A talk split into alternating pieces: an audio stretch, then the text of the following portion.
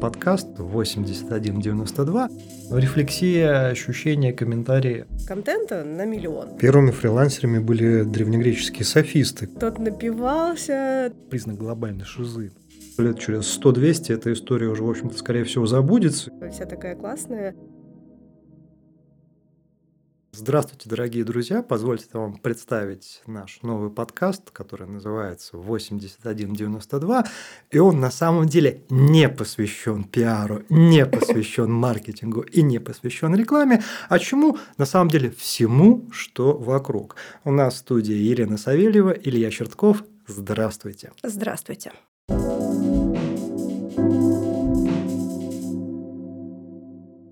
Я на самом деле подумал, что ты не употребляешь уже давно и записываемся мы утром. А так на самом деле было бы правильно по бокальчику просека или по стопочке коньячку. И мне кажется, что буквально где-то с пятой минуты э, беседа бы беседа, совсем да, другой да, оборот да. приобрела. Она пошла бы в совершенно другое русло, но тем не менее мы так, в общем-то, неплохо разговариваем. Рефлексия, ощущения, комментарии. Комментарий по поводу твоей э, буквально только что озвученной фразы. Я сегодня как раз узнала на французском языке, как будет опрокинуть стаканчик. Так. А, да, boire un verre.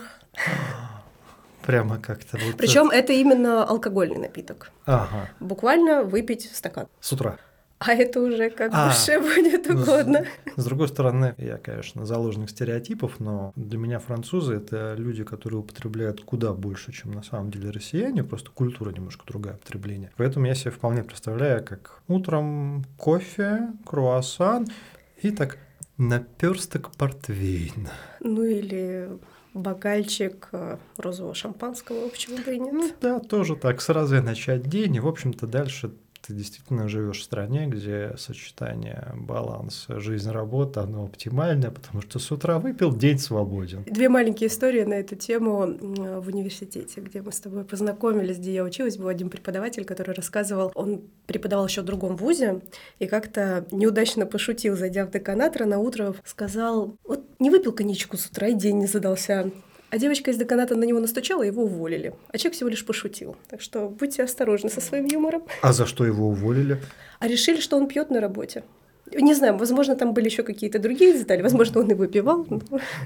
Мне кажется, наоборот, то есть надо было его наградить, то есть сегодня человек не выпил, сразу видно, работает над собой, а тут вот такая беда. Ну, кстати, смотри, это прекрасно укладывается в тему нашей сегодняшней беседы. Да, э, Образование для специалистов по коммуникации. Кстати, маленький автоп. Вот смотри, мы с тобой часто говорим пиарщики. Можно периодически говорить рекламщики. Кто-то говорит, ну слушайте, это разные профессии, еще отдельно есть маркетологи, еще кто-то SMM-щики. SMM-щики, HR-щики, GR-щики, вот эта вся разнообразная коммуникационная история, которая на самом деле, как показывает практика, в большинстве случаев складывается во что-то одно, потому что в условиях нашего такого полудикого капитализма и так или иначе развивающегося рынка, честно говоря, по практике получается очень надуманно, когда говорят, слушайте, ну тут люди только пиаром занимаются, а вот это, знаете, это рекламные специалисты, а вот тут вот тут чистый маркетинг, а ну это HR-щики, они вроде как почти как кадровики, но почти да не почти, тем более, что мы с тобой понимаем, что когда речь идет про внутренний пиар, то на самом деле внутренний пиар с э, HR, они все время локотками сталкиваются. Мне кажется, они идут рука об руку. Да, идут рука об руку, и более того, очень часто пиарщиков э, нагружают как раз функциями массовика-затейника людей, которые занимаются, собственно говоря, HR. И наоборот, ну типа, ну ты же HR-щик, ты должен отвечать за бренд нашей компании, давай, давай, давай. А маркетологи, люди, которые изначально должны очень хорошо разбираться в математике, но при этом очень часто получается, что да, уходят те самые гуманитарии, которые, в общем-то, на первом курсе вздрагивают, когда у них в первом семестре математика, а потом успешно занимаются маркетингом, забывая про таблицу умножения. Так вот, в силу того, что у нас, как видишь, такой некоторый, если проще говорить, бардак, если говорить умно, некие флуктуации в профессии, как ты считаешь, а что у нас происходит с образованием специалистов по коммуникации? Что там вообще творится-то? Нормально все, нет? У меня, как еще достаточно молодого человека, пока еще в душе такие революционные идеи, поэтому я считаю, что творится что-то, что нужно менять. Так, интересно. Да, менять а, не потому, что даже плохо или там мне не нравится, а менять потому, что за последние 20 лет все повернулось несколько раз вокруг своей оси. На мой взгляд, э, весь этот технологический прогресс, он так выстрелил и изменил полностью сферу, потому что я поступала в 2009 году, и я примерно еще помню свою образовательную программу, какие у меня были предметы, и я посмотрела те предметы, которые сейчас есть, они, да, они уже отвечают требованиям, возможностям, но все равно у нас а, до сих пор чаще всего учат на специалистов по рекламе и связям с общественностью. Рисо. Рисо, да. А я бы посмотрела в сторону названия медиа-специалист или, может быть, э, специалист по коммуникациям, как ты это сейчас назвал. Сегодня утром еще тоже что-то читала на эту тему, увидела неоднозначное слово «связист» в кавычках. Не хотелось... Связист. связист, да. Не хотелось бы, чтобы меня называли связистом. Как-то это... Ну, Хотя это достаточно романтичный образ из времен Великой Отечественной войны. Ну, я хотел сказать, что он актуален. То есть э, это такой пиарщик с катушкой линейной связи за плечами, который в траншее обеспечивает связи с общественностью, но, видимо, с общественностью враждебной. Ну, кстати, термин хороший – связисты. Связисты, ага, да. Ага.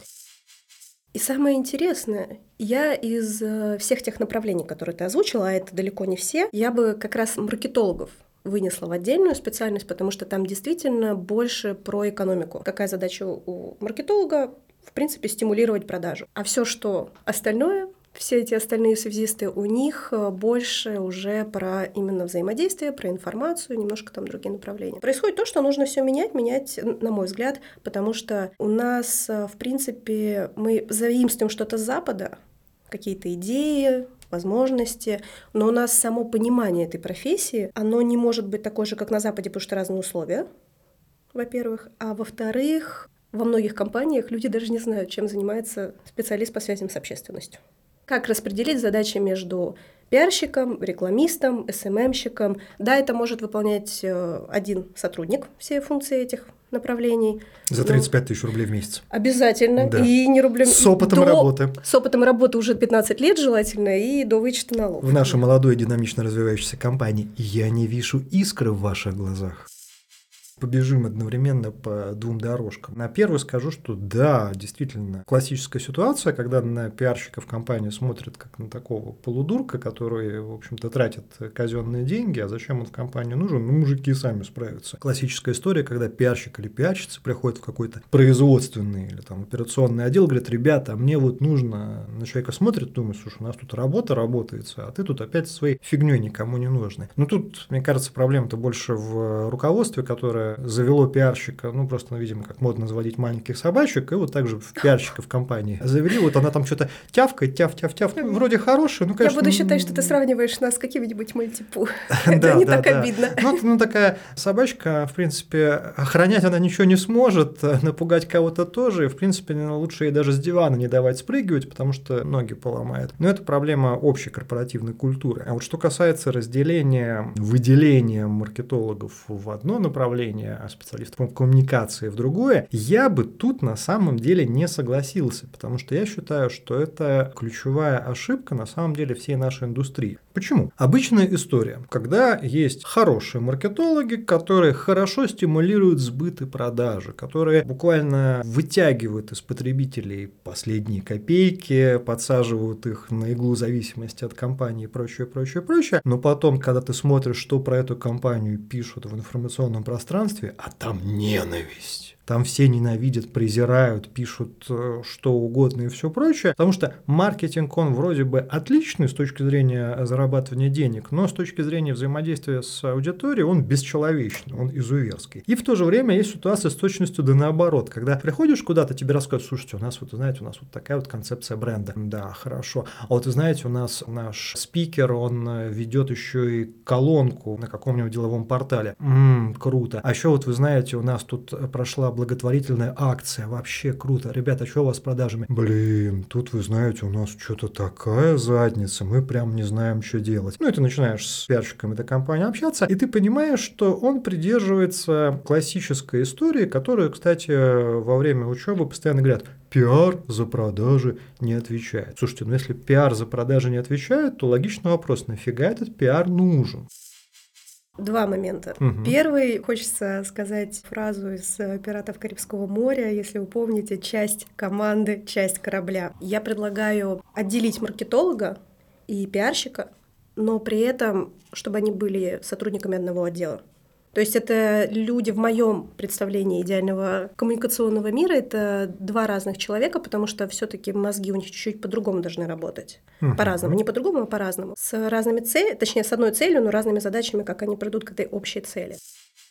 А второй момент, э, почему у нас вообще, в принципе, специалисты по связям с общественностью, мы не понимаем, ну, компания не понимает, зачем они нужны, начинается кризис, первый, кого увольняют, это пиарщики. Я где-то чуть больше года назад услышала одну интересную мысль, что на Западе, где уже мир капитализма расцветает, уже расцвел, точнее, компании чаще выходят на IPO, то есть они становятся участниками фондового рынка. И там любое взаимодействие с аудиторией какое-то телодвижение в информационном поле реально отражается на прибыли компании. Мгм. У нас в России эта практика не такая пока еще распространенная. Соответственно, у нас компании не видят прямой взаимосвязи между пиаром и заработком. Да, но тут смотри, тоже какая ситуация возникает. Ну, ты опять начинаешь говорить на богатом, когда в компании есть отдельный пиарщик, отдельный маркетолог, хотя, как мы знаем, в большинстве случаев беспощадного русского бизнеса это один несчастный человек, который должен немножечко и чарить, и пиарить, И быть фотографом, и, и, дизайнером, фотографом, и, и дизайнером, и и даже, и, и даже я иногда вижу, как на рынке до сих пор ищут пиарщиков или маркетологов со знанием Corel Draw. Для меня это, честно говоря, такая вообще загадка. Должен ли он тогда еще немножко кунг-фу владеть, чтобы в случае, например, нападения ракетиров, в общем-то, в первых рядах оборонять бренд компании? Какое-то время, достаточно долго, я сравнивал идеальный процесс подготовки специалистов по коммуникации с подготовкой актеров. Ну, потому что и те, и другие работают с аудиторией в широком смысле. По сути дела, надо убедить, соблазнить, показать, сжиться с брендом компании, в которой ты работаешь и так далее. То есть осуществить некий вариант актерского перевоплощения. И, в общем-то, до сих пор я придерживаюсь мысли, что в какой-то степени было бы неплохо, чтобы подготовка специалистов по коммуникациям, она была похожа на подготовку актеров, когда речь идет про авторские курсы, когда уже маститые коммуникаторы набирают молодых подаванов и сообщают им сокровенные знания, то есть нечто похожее на искусство. С другой стороны, мы с тобой хорошо знаем, что значительная часть маститых коммуникаторов – это такие уже забронзовевшие несчастные люди, отягощенные комплексом собственных проблем, перегоревшие давным-давно, и поэтому чего они там сообщат, особенно если учитывать, что непосредственно пиаром они сами занимались где-то годы в 90-е, сейчас просто занимаются корпоративными интригами. Поэтому у меня последние года три возникает и развивается мысль, что хорошего специалиста по коммуникациям надо готовить приблизительно так же, как специалисты по медицине. У меня была аналогичная идея.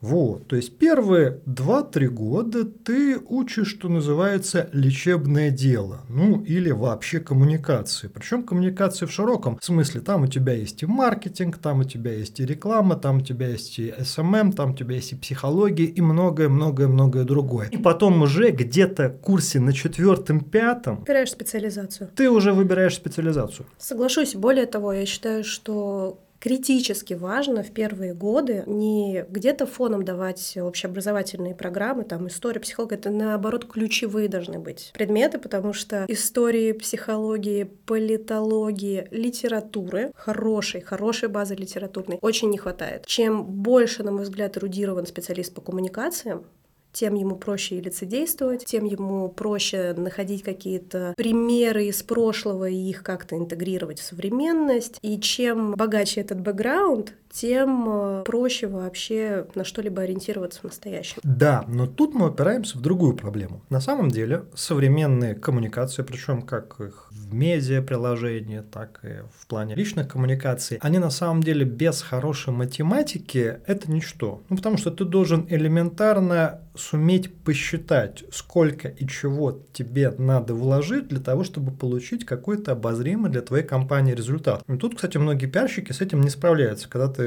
смотришь на какую-то прекрасную пиар-композицию, где там, знаете, мы там в этот месяц сделаем то, в тот месяц мы запланировали вот это, тут у нас такое-то мероприятие и все прочее, ты говоришь, ну хорошо, окей, это сколько по деньгам? Ну, бэк-мэк приблизительно вот столько. Окей, хорошо. А результат от этого будет какой? Ну, такие мастодонты пиара, они пытаются оперировать такой функцией, как PR value, которая на самом деле в современном мире, особенно в российских условиях, она вообще абсолютно бессмысленна. Когда говорят, что, знаете, про нас вот в таком-то информационном издании вышла вот такая-то пиар-публикация, а если бы она была за деньги, она бы стоила вот столько, ну, слушайте, а если бы она была не вот там, а в телеграм-каналах, например, вот с таким-то охватом, и был бы вот такой вирусный эффект, то вы как уже начинаете все считать? Дальше дальше начинаются разговоры. Ну, вот вы понимаете, это же серьезное деловое издание. Ну, хорошо. А это вот несерьезный телеграм-канал, но при этом мы с тобой понимаем, что несерьезные телеграм-каналы сейчас читают гораздо больше и доверяют им гораздо больше, чем серьезным деловым изданиям. А серьезное деловое издание – это по большей части пафос для собственников компании, которые могут в узких кругах похвастаться. Слушай, знаешь, про меня тут колонка Forbes вышла, я теперь серьезный человек. Слушай, а в телеге про тебя написали, что ты врун, обманщик, э, извращенец. Не, ну это, слушай, фигня, все. Вот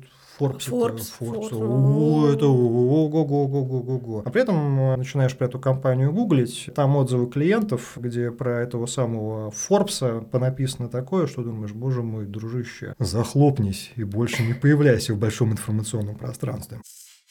Возвращаясь к разговору о дефиците прикладного образования, а точнее прикладных компонентов подготовки пиар-специалистов, математики категорически мало. При этом я прекрасно понимаю, что значительная часть студентов, которые учатся на РИСО, когда они у себя в программе на первом курсе видят математику, у них такой внутренний начинается пожар в торфянике, в пердаке и так далее. В смысле математика? Я же гуманитарий, я тут это вот как бы все про пиар, про шмиар. Хотя на самом деле умение работать с математикой, вытекающее из этого умение работать со статистикой и со всем остальным, без этого вообще никак. Но это еще не все. Мы с тобой понимаем, что в прекрасных коммуникациях никуда без экономики. То есть надо иметь и вполне себе внятное базовое экономическое образование. Ну, хотя бы разбираться в личных финансах. Я уж не говорю про разницу между выручкой и прибылью, которая для многих пиар-специалистов это уже что-то такое из э, сферы квантовой физики. Ну, смотри, нам,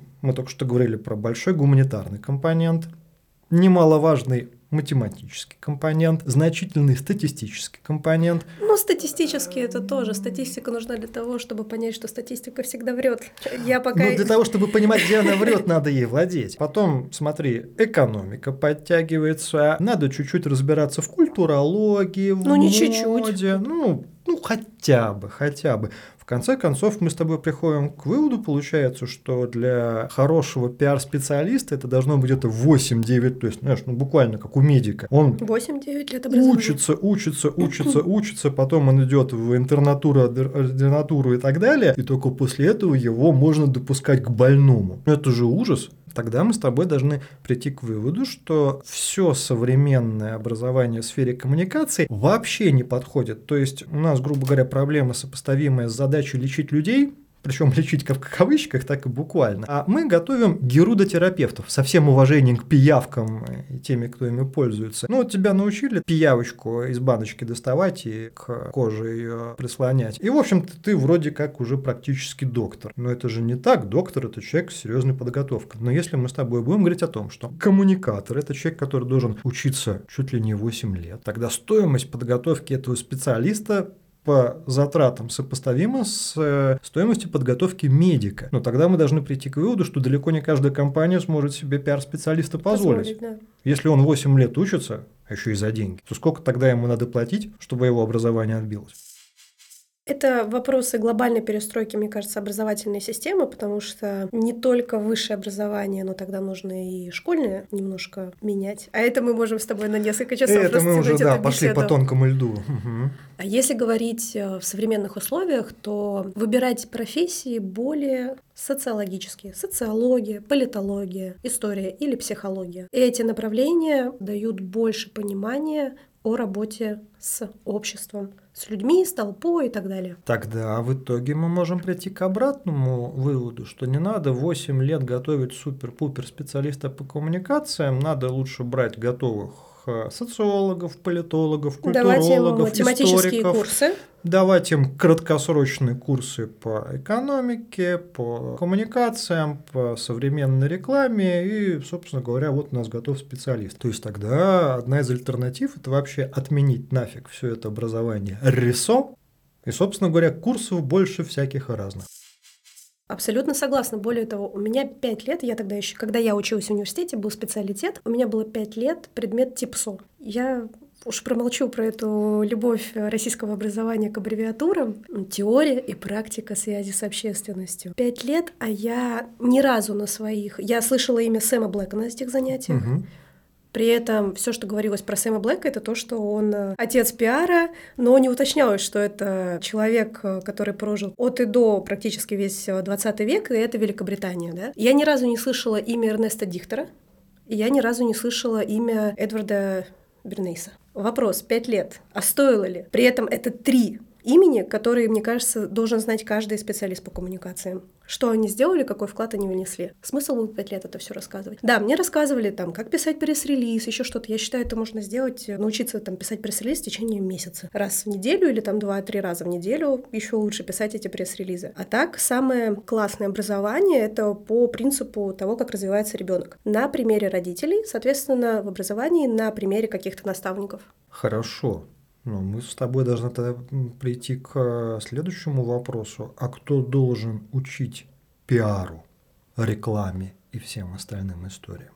Что это за люди? Брать людей чисто с рынка, то есть вот он сам работает Практики. пиарщиков, но как мы с тобой знаем, многие практики, которые имеют неплохие себе должности, получают различные звания, награды и же с ним. Они далеки от реальности. Они далеки от реальности, они живут в собственной реальности, которая с миром за окном не всегда правильно взаимодействует. И представь себе такой формат, что, окей, мы перешли к призыву только практиков образования, и у нас на самом деле тогда может получиться такая мандаринская история, когда из года в год повторяется чушь, которая никакого отношения к реальности не имеет, и люди просто воспроизводят ошибки предыдущего поколения. Мне очень нравится история с э, гильдиями и подмастерьями. Было же очень классно, когда ученик приходил к мастеру, и мастер помогал ему осваивать какой-либо вид ремесла. Точно так же стараться искать какое-то место практики. И это не только обращение к студентам, но и обращение к компаниям, давать больше платных стажировок. Не потому, что нужно как-то жалеть студентов, а нужно просто сразу давать понимание того, что твой труд может быть оплачен. Когда угу. человек получает деньги, он все-таки чуть по-другому относится к своей работе. И если люди специалисты, которые уже в сфере, они заинтересованы в том, чтобы с ними в профессиональном сообществе потом в будущем к ним присоединялись уже какие-то толковые ребята, то создавать больше мест для практики. Меня удивляет э, то состояние журналистики, которое есть. Ну, я могу говорить только по Петербургу, потому что я каждую неделю сталкиваюсь с тем, что нарушаются авторские права и чего только не делается. Буквально лет пять назад я опубликовала материал в социальных сетях клиента и потом увидела что какой-то корреспондент переписал все, не указав наш источник, а у меня тогда стояла задача популяризировать как раз-таки угу. канал клиентский. И меня чуть начало так бомбить, и я начала на все визуальные материалы делать водяные знаки. И когда я поняла, что просто они обрезают фотографии, если я там в углу его ставлю, я просто психанула и сделала полоски на всю фотографию. Что вы хотите?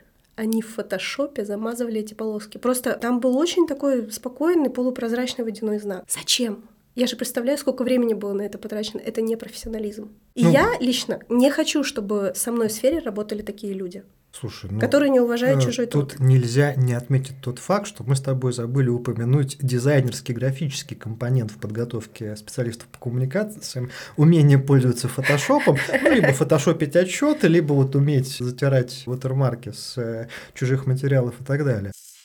Со стажировками, смотри, какой интересный момент. Окей, да, я согласен. Конечно же, должна быть развитая практика стажировок э, молодых и будущих специалистов в крупных компаниях. Ну, малый бизнес, он зачастую себе не может позволить, позволить э, конечно же, какие-то стажировки организовывать, просто физически там всего в компании три человека. Где и когда им стажер. заниматься еще стажерами, я да, понимаю. Но да. при этом а, мы, мы с тобой хорошо представляем, что в современном мире, особенно в стартап-индустрии, очень э, большое количество микро и малого бизнеса стажируется, оно нуждается в поддержке пиар-специалистов. И тут тогда возникает вопрос, если у нас люди стажировались в крупных компаниях, ну и приходит такой бывший стажер, который привык, что у него есть такой-то отдел, секой-то отдел, там 150 э, человек одного только бэк-офиса, а у него тут стартап, в котором три фаундера. И ценность его предыдущих всех стажировок нулевая, потому что он, по сути дела, сам уже такой маленький командир, а вот работать-то как? А это как раз-таки гибкость, извините меня. Ну, не бывает везде одинаковых условий. Это вообще невозможно. И если человек этого не понимает, а что он тогда будет делать в профессии? Не на все есть бюджеты не на все есть да. Можно очень пошлую шутку? Я можно Конечно, вырезать. надо. Я как-то стояла в очереди в магазине обувном, и передо мной была дама роскошная, потрясающая, в мехах, соболях. И она покупала ну, дорогие сапоги, тысяч за пятьдесят. Я с таким восхищением смотрела, как она, немножко сомневаясь, прикладывает карточку к терминалу оплаты и приговаривает, ну, на мужнина нет, всегда есть минет. Да, инструменты есть, конечно, инструменты влияния, но не всегда. Поэтому, если человек э, думает, что первый мой профессиональный опыт — это большая компания, где куча там отделов, это какой-то мини-филиал офиса Google, вот там за дверью, за другой будет то же самое, ну, вряд ли. Слушай, я вот сейчас пойду в ту сторону, которая многим покажется, наверное, обидным, и я уверен, что кто-то из бывших студентов до сих пор мне это припоминает и считает, что я нанес ему психологическую травму. Так вот, я этого не стыжусь. А, смотри, какой интересный момент. Так как специалист по коммуникациям – это человек, который, как ни странно, работает с людьми. А работа с людьми – это в какой-то степени талант. Конечно же, ты можешь научиться говорить более красиво, ты можешь научиться говорить более витиевато, умно, как надо и так далее, ты можешь э, обучиться владеть лицом, что называется, красиво писать, что угодно, всему этому можно учиться, но какие-то вещи либо дано, либо, либо нет. нет. Поэтому я периодически встречал такие претензии, когда я там задавал эссе написать, то есть показать, что ты умеешь на бумаге выражать свои мысли. Вы знаете, у меня, простите, дислексия, дисграфия, слушатели подписчики, я ни в коем случае без каких-то претензий к тем, у кого действительно есть такая специфика, но пиарщик, который не способен писать, не умеет читать, имеет проблемы с речью, ну, буквально то есть человек обладает какими-то физическими зажимами и не способен просто коммуницировать с аудиторией. Человек, который находится в состоянии настоящей интровертности, то есть для него э, сам процесс коммуникации с другими людьми – это серьезнейший стресс. Так вот, я в таких случаях говорил, слушайте, подумайте, посмотрите внимательно в зеркало. Вы прекрасный человек, но это не ваше. И вот тут на самом деле у многих молодых специалистов начинается драма, потому что мы живем сейчас в мире прогрессивных повесток, мы привыкли к тому, что к любым я даже не использую слово недостатки, особенность, к любым особенностям можно относиться с пониманием, но это все равно, что, даже не знаю, какой адекватный пример привести, хорошо, есть пара Олимпиады, но не бывает пара пиара. Интересное сравнение. То есть ты можешь быть прекрасным параолимпийским спортсменом и действительно превозмогать себя. У тебя, прости господи, нет ног, но ты супер бегун. Да, ты на протезах можешь пробежать марафон, и ты делаешь это круче, чем здоровые спортсмены. Но если ты чудовищно заикаешься, без каких-либо сарказмов, насмешек над настоящими заиками, тебе очень сложно будет провести пресс-конференцию. Ну, если это, те... это просто факт. Да, это если у тебя дисграфия и дислексия, то, конечно же, да, с помощью, наверное, ассистентов, с помощью современных технологических средств ты как-то сможешь с текстом работать, но, прости господи, подготовка даже пресс-релиза, которые, с одной стороны, вроде бы никому не нужны, но являются таким базовым умением, как, не знаю, для медика уметь швы наложить. У тебя с этим вопросы. И вот тут у меня есть такая мысль, что очень зря нету, скажем так, психологическо-физического отбора для специалиста по коммуникациям. То есть некого такого отборочного теста который демонстрирует, а умеет ли человек с людьми общаться? Я бы даже назвала это не отборочный тест, а самоопределяющий. У нас есть странный момент, в 17 лет человек должен понять, а чем он будет в будущем заниматься. Выбрать себе профессию в 17 лет. Я помню, в 2015 году отдыхала на греческом острове Корфу, мы там общались с британцами. Мне было уже, сколько там, 22 года. Ребятам было там 19-20. Они спрашивают, там, сколько тебе лет? Ну, стандартный набор просто общения в баре. И я рассказываю, что я уже работаю, он такой, ой, а почему работаешь? Я говорю, ну вот, я там школа, университет, выпустилась, уже работаю. Он такой, стоп, университет, ты уже окончила университет? Я говорю, да, мне уже 22. Он такой, тебе только еще 22, и ты уже окончил университет и работаешь? Я говорю, да. Я понимаю, что это, скорее всего, был какой-то обеспеченный британец, и среди обеспеченного населения Британии, Великобритании, вполне нормально после школы какое-то время попутешествовать, узнать себя, может где-то поработать, и только потом уже получать высшее образование.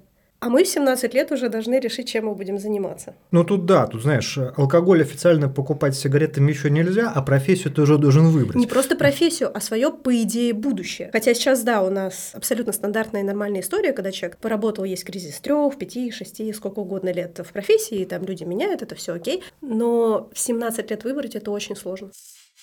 Мы же с тобой понимаем, что на самом деле не менее половины э, нынешних и предыдущих студентов по специальностям и рекламы, связи с общественностью, и всему сопутствующему, они пошли туда, потому что так сказали родители. Сыночек, доченька, вот это сейчас модная мне профессия. Очень, мне очень хочется посмотреть на этих родителей, потому что вспоминаю мою маму. Ты уверена? Связи с общественностью, университет кино и телевидение. Фу. Ты уверена? Маленькая предыстория была потрачено очень много времени, сил и денег на то, чтобы подготовить меня к поступлению на переводчика. Ага.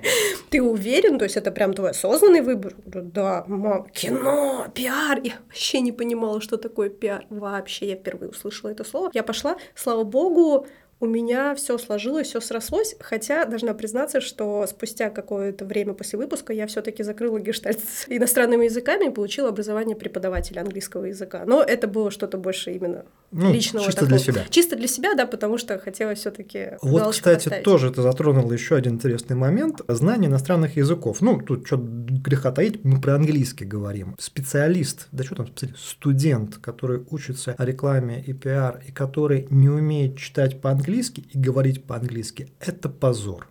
Вот я сейчас многих, наверное, обидел, оскорбил, разочаровал. Но, друзья, слушайте, мы живем в американоцентричном мире, где на английском производится 95% мемосферы. Да более того, английский пока еще является с ключевым международным универсальным языком. Я сейчас знаешь, что подумал? Мы с тобой в предыдущем выпуске говорили про выгорание, про то, как люди токсичны и все прочее. А сейчас, сейчас два токс... такие ток-токсика сидят, такие, что не знаешь английского, лошара, психологии не разбираешься, вон из профессии в защиту изучения знания иностранных языков. Изучение иностранных языков любых — это создание новых нейронных соединений в мозгу, и это супер полезно. Как человек, переживший ковид и полгода тупивший, и я не могла вычесть из 22 15, это реально я сидела минут 17-15 думала, как это сделать. Сейчас я учу французский, я учу этот язык для того, чтобы меня работали мозги, потому что я вообще перестала что-либо запоминать. Изучение языков — это вообще мощный стимул развития человека. И если ты работаешь специалистом по связям с общественностью, если твой инструмент коммуникация, на мой взгляд, нужно знать порядка 4-5 иностранных языков. Не потому, что это как-то статус придает или там это обязательно, потому что это просто круто.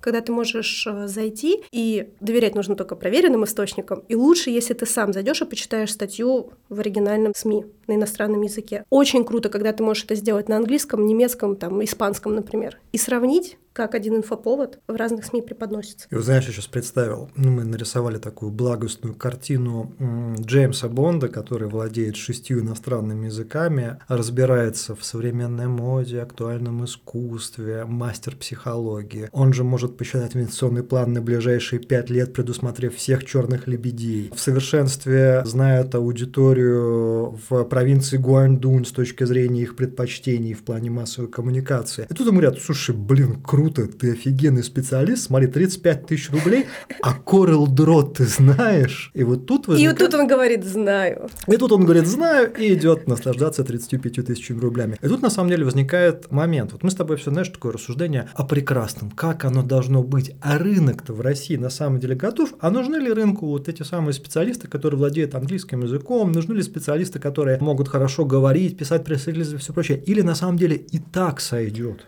А это порочный круг. Угу. Чтобы что-то развивалось, нужно раз разорвать порочный круг и начать где-то что-то развивать. И чем больше будет профессиональных людей, ну, как бы высококвалифицированных, там, с большим набором компетенций, софт-скиллы и так далее, тем больше будет меняться рынок, тем меньше будет становиться людей, которые соглашаются на зарплату 35 тысяч рублей, и тем чаще компании будут вынуждены повышать заработную плату. Хорошо.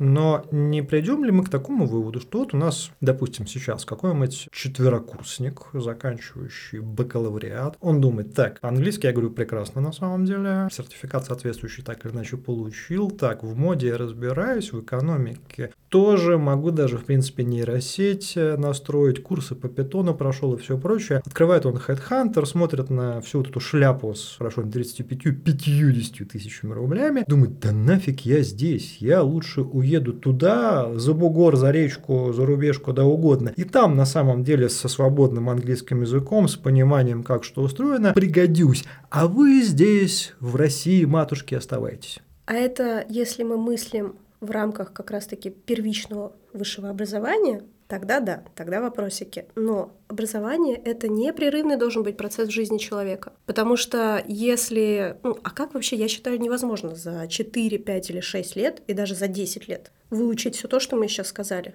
И таким образом мы приходим э, к такому представлению о специалисте по коммуникациям как человеку, который постепенно развивается. Он себе выбирает какое-то направление, развивается в этом направлении, опять же, на всех стульях сразу не усидишь. Если сейчас интересно изучать питон, окей, там что-то почитал, что-то попробовал, параллельно там выучил иностранный язык, сделал первые шаги в этом пути. И так по чуть-чуть, по чуть-чуть. И это уже и есть профессиональный рост. В любом случае, чтобы начать ценить деньги, начинать-то нужно с небольших сумм, чтобы понять, сначала я особо ничего не умею, ну, только теоретически, а потом больше практики, больше денег. Тут смотри, какой еще интересный момент получается. Я сейчас не буду говорить про российскую практику, ну, вот западной практики, например, подготовки юристов. Это, в первую очередь, бесконечное чтение. Причем американские английские юристы, они в процессе получения угу. образования читают сотни тысяч страниц. И к моменту получения диплома это люди, которые в голове на самом деле такая приличная районная библиотека. Причем она держится в голове, они ей оперируют. Маленькая ремарка. Угу. Мне кажется, вообще за рубежом общепринятая практика, когда студенты где-то там 20% знаний узнают на лекциях, и 80% знаний они идут в библиотеку, тусуются в библиотеке, читают книги, пишут эссе, пишут конспекты. В целом, да. А в нашем образовании в сфере коммуникации, в первую очередь, я наблюдаю такую а, классическую проблему, что концепция первоисточника, она отсутствует вообще. То есть вот ты справедливо... Да, даже понимание. Да, справедливо заметила в самом начале, что вроде бы есть там классические имена в рекламе и в пиар, ну, грубо говоря, как заниматься экономикой и не знать, э, хорошо, Маркса как бы к нему не относиться, но, но ну, тем не менее... Это, это тот факт явления, который просто нужно знать. Да, в общем-то. Есть, это было, оно есть персонаж, значение. который надо не только знать, а еще и прочитать его труды и понимать, как работает, например, марксистский взгляд на экономику. Так вот, в э, рекламе связи с общественностью я в большинстве случаев встречаю ситуацию, когда люди говорят, слушайте, ну это там классика 20-х годов, на самом деле, 20 века, это все уже пережевано, написано вот там-то, и человек так хлопает глазами, потом начинает гуглить, потом выясняет, что, оказывается, это не было переведено на русский язык, говорит, ну, блин, ну, все, значит, уже не смогу, я не справлюсь. Иностранные языки. Иностранные языки. Собственно говоря, для того, чтобы быть хорошим специалистом по коммуникациям, надо самому все время находиться в коммуникациях. И тут снова мы токсично смотрим на интровертов. Друзья, без коммуникации, в коммуникациях, ну вот вообще никак. Ну это все равно, что спортсмен, который говорит, слушайте, я спорт как-то вот на самом деле не очень, как бы вот эти все телодвижения, не, ну это не мое, ну так-то я вообще в душе спортсмен, как бы найдите мне вид спорта, где вот без спорта. Вы знаете, я сам шахматист, но вот правила я не очень люблю как-то вот там. Почему лошадь должна ходить буквой Г? Я как бы за то, чтобы лошадь ходила иксом, признавайте мое право на уникальность. Тут такая история не прокатит. Хорошо, вопрос такой. Вот если сейчас нас кто-то спросит, дайте совет, я хочу пойти на пиарщика. Вот ты сможешь какой-то такой совет дать?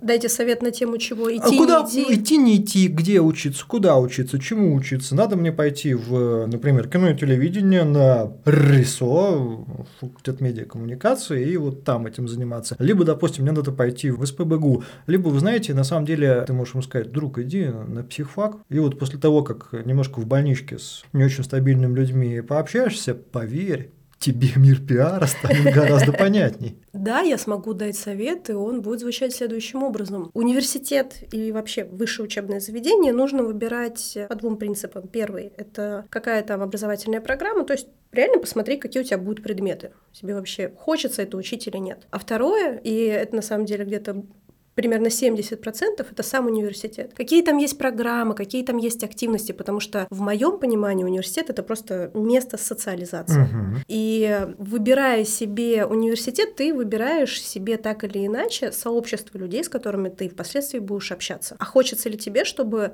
твое окружение состояло из тех людей, которые плюс-минус в университете. Сейчас есть социальные сети, сейчас можно посмотреть, зайти в группы, посмотреть странички там активистов из э, правкома и так далее и тому подобное. То есть провести маленькое исследование. И второй момент — реально задуматься, а хочу ли я этого? Как я себе это представляю? Есть интернет. Интернет — это вообще потрясающая вещь. Обожаю. Как ни странно.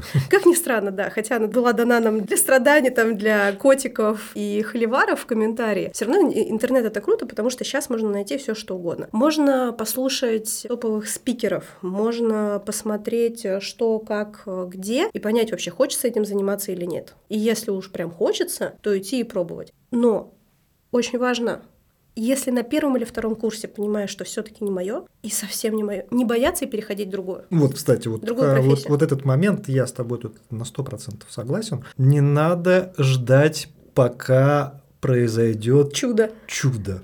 Чудо не произойдет. Если на втором, на третьем, да даже на четвертом курсе вы понимаете, блин, это какая-то фигня, я учу какую-то фигню, не ждите, пока жизнь даст вам по голове. Меняйте все сразу. Причем я понимаю, что тут многие скажут, ну как же там мама с папой, они расстроятся, либо там, блин, ну я уже тут, у меня уже дружбаны, тут я тут уже в тусовке и все Так прочее. еще больше будет других дружбанов, и это же круче. Конечно, да, но опять повторю свою грязную токсичную мысль. С самого начала задумайтесь, если вы собираетесь работать в коммуникации, вы должны работать с людьми. Любите ли вы людей?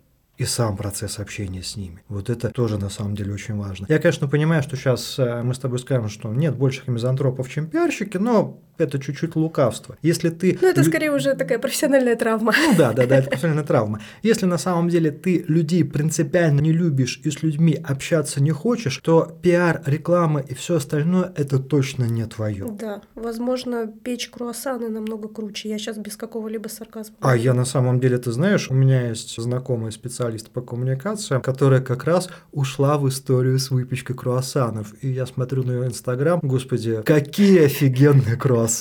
На этой круассанной ноте мы попрощаемся с нашими дорогими слушателями. С вами были Илья Чертков, Елена Савельева. До скорых встреч. Простите, что мы его немножко натоксили.